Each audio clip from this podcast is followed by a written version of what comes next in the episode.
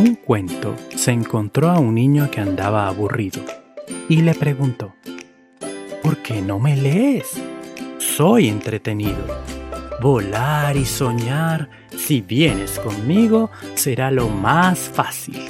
Soy muy divertido. Y el cuento y el niño se hicieron amigos.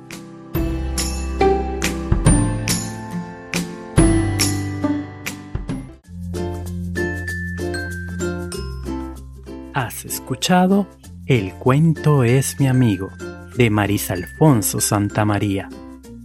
Esto fue un micropodcast de la Noé, segunda temporada.